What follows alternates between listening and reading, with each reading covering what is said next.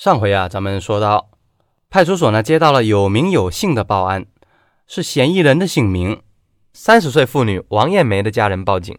王艳梅和女友王雅芳从芮城县来到临沂县打工，随后王艳梅失踪，家人曾经找到王雅芳询问王艳梅的下落。王雅芳说：“我和艳梅一样，都是离过婚的女人，我离了一次，她离了两次，大家命运相同，我们不愿意在老家的伤心地。”就来到了临县，想合伙做点小生意，开个小铺子。九月初，我们在临沂街头看铺子，遇到了一个叫做党成喜的男人。党成喜自称是全县有名的水果种植大户，每年光收入就有几十万。他有几百亩的水果园和加工厂，工厂缺人，让我们去上班。那你们就去了吗？是啊，他说我们年轻又聪明，有中学文化，可以去工厂做个管理员，只要我们愿意去。他可以给高薪。当时我看这个人相貌比较猥琐，笑的时候一脸淫相，怕他是坏人，就没有同意。王艳梅倒是很心动。党成喜看我不相信，就拉着我们来到一辆大卡车前。这确实是从他的果园到太原的运输卡车，里面装满了梨子。党成喜随手摘了几个梨子给我们吃，还给了几百元，说这是第一个月的工资。我心想，他既然挺有钱的，什么样的小姐找不到呢？正常来说，他不对我们这些离婚的女人有什么不轨。于是我们两个人就去了。没几天，我们发现情况不对，就溜了。怎么回事呀？到了党成喜的果园，我发现只有几十亩的大小，根本不是什么几百亩。果园里面根本没有工人，也谈不上管理。他只是让我们帮着摘梨子。说实在的，我是农村出身，这些活倒是无所谓。不过从第二天开始，党成喜不断对我们进行言语的调戏，说一些非常下流的话。到了第四天，我正在摘梨子，党成喜突然从背后袭击了我。他一手抱住我的腰，一手伸到了我的内裤里，我吓了一大跳，挣扎了半天才挣脱。我非常的生气，我大喊：“你干什么呢？”党成喜淫笑的说：“不干什么，摸一下又不会怀孕。”我说：“你怎么调戏妇女啊？小心我去派出所告发你。”党成喜突然眼露凶光。什么？你要告我？我看你是不想活了。说到这里，王雅芳停顿了一会儿，眼睛流露出恐惧。哎，我前夫就是黑社会，后来坐牢了，我们才离婚的。他和很多坏人来往，有的是小偷，有的是强盗。坏人呢，我见得多了，但从没见过党成喜那么凶的眼神。我立即觉得党成喜肯定是个恶棍，比那些拦路抢劫的还要恶。当天下工了后。我把我的遭遇告诉了王艳梅，让她第二天跟我一起走。但是王艳梅家里比我还困难，她已经失业了大半年，家里父母又有病，不愿意失去工作。我说了她一晚，王艳梅说党成喜最多是个色鬼，想占些便宜。她离过两次婚了，又不是黄花大闺女，不怕这些。我跟她说，她可不是好人呐，万一来硬的怎么办？艳梅说到时候她再走就对了。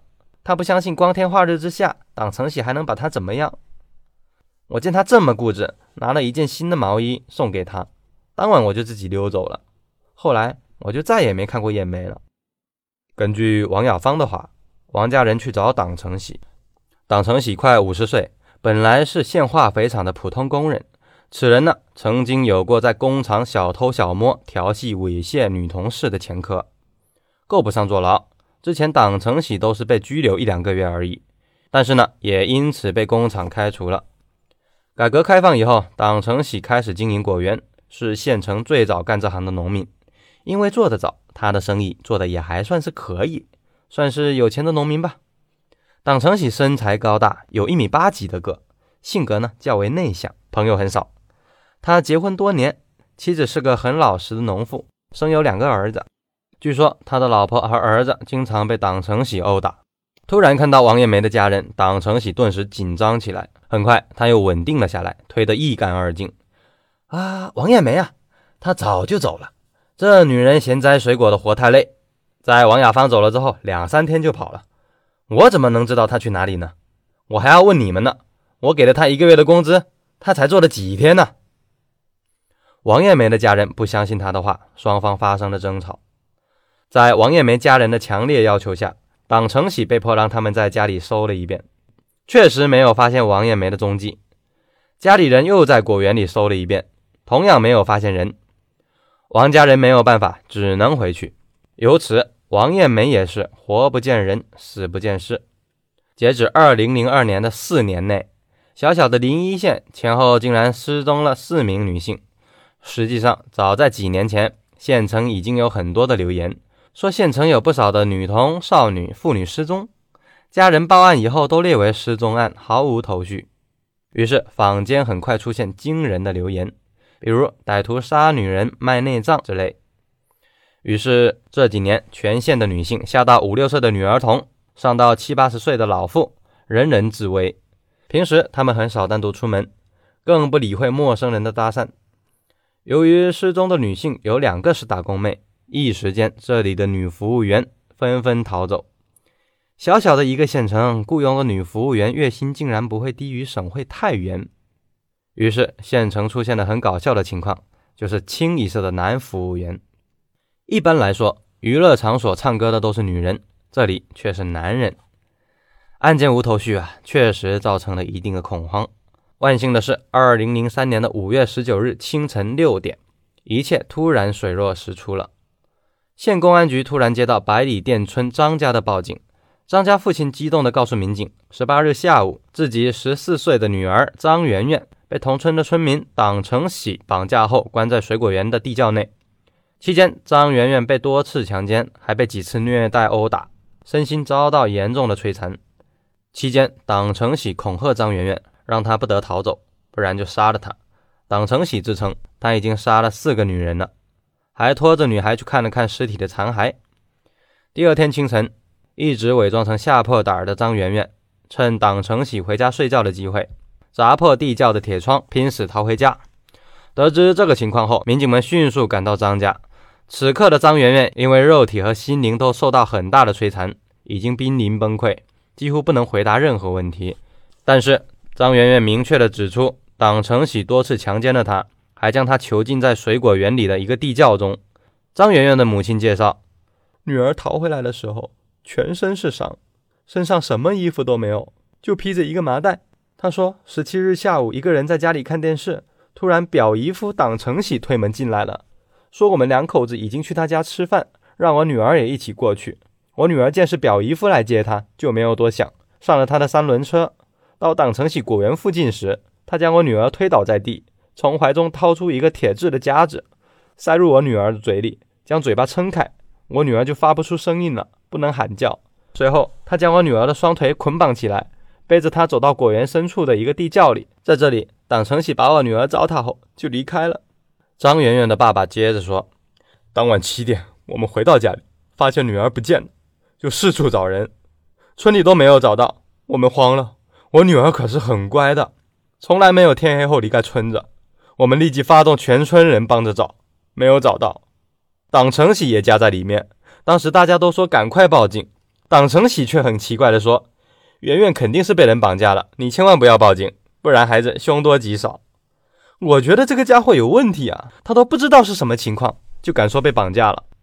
张圆圆母亲说：“我女儿说她那天刚好来了月经，还是被党成喜强奸了两次。随后党成喜告诉她不能逃跑，要好好伺候她，就可以活命。如果不听他的话，就一刀刀割死他。见我女儿不相信。”党成喜拖着他到地窖的一角，我女儿看了一眼，差点吓死。这是几个大玻璃罐，里面泡着三个女人的乳房和阴部，还有一些内脏。党成喜狰狞地笑着说：“我割下这些东西的时候，他们都是活的。”此时，有村民拿手电筒找圆圆，路过了这个果园。党成喜急忙爬出了地窖，我女儿手脚被绑着，嘴巴里也有东西，根本无法叫喊。民警问：“那他们怎么跑出来的？”大概凌晨一点。党成喜又爬下地窖查看，他看到圆圆还是躺在原来的位置一动不动，就满意的走了。其实圆圆已经发现了一块砖头，将绑在手上的绳子磨断了。党成喜走后，圆圆判断他一时回不来了，又拿出了嘴里面的夹子。随后他高声喊救命，但这是果园深处，没人听到呀。圆圆没有办法，只能自救。他发现地窖铁窗似乎不太牢靠，就捡起那块砖头猛砸，最终将铁窗砸开。铁窗的口太小，只能容纳一个脑袋，人根本爬不出去。圆圆用双手整整挖了五个小时，十个手指头都磨破了，露出了肉，终于挖出能容纳人的大口子。圆圆爬出地窖以后，顾不上自己没穿衣服，裹了个麻袋就跑回家了。全家人都在四处找他，看到孩子以后都激动得不得了。根据这些交代，民警们首先扑到党成喜家。此时，党成喜已经知道张媛媛回家了，吓得逃了出来。就在他准备出村时，发现村子已经被包围了。民警们在村子搜索了几个小时，在一棵树下发现了党成喜。面对荷枪实弹的民警，党成喜根本没有敢于抵抗，束手就擒，戴上手铐。党成喜的老婆也一同被带回了公安局。这边呢，民警根据张媛媛的供述，找到了果园深处的地窖，距离地面大约有半米，有一个窗口和一个洞口，洞口可以容纳一个人进出，洞口有钢筋焊接成的铁门，可以从外面用铁锁锁死。铁门外还有很多植物遮盖，站在两三米外都是分辨不出洞口的。另外还有一个窗口，也是通气口，只有人的头颅大小，距地面也有半米。窗口太小，人根本不可能爬出。只有里面的一个铁窗，窗口已经被张媛媛花了五个小时挖开，洞口呢有明显的血迹，还有折断的指甲。民警们使用工具撬开地窖的铁门，刚刚爬进去，就闻到了一股浓烈的臭味儿。初初检查一下，民警们都惊呆了。这个六平方米的地窖分为两个部分。左边摆放着一张床垫，一些杂七碎八的干粮、水桶、充当马桶的木桶；右边呢，则是一张木桌，上面最显著的是几个大号的玻璃瓶，里面赫然的泡着三个女人的乳房、阴部和一些内脏。另外，这里还有诸如皮带、针线、木棍、胶带、绳索以及沾着血的女人内裤。根据这些器官来看，党成喜至少杀了三个女人。这边。民警立即对党成喜进行突审，人证物证俱全，党成喜也无从抵赖。党承喜究竟干了多变态的一些事呢？具体的审讯细节将在明天的故事中为大家全盘托出，请持续关注。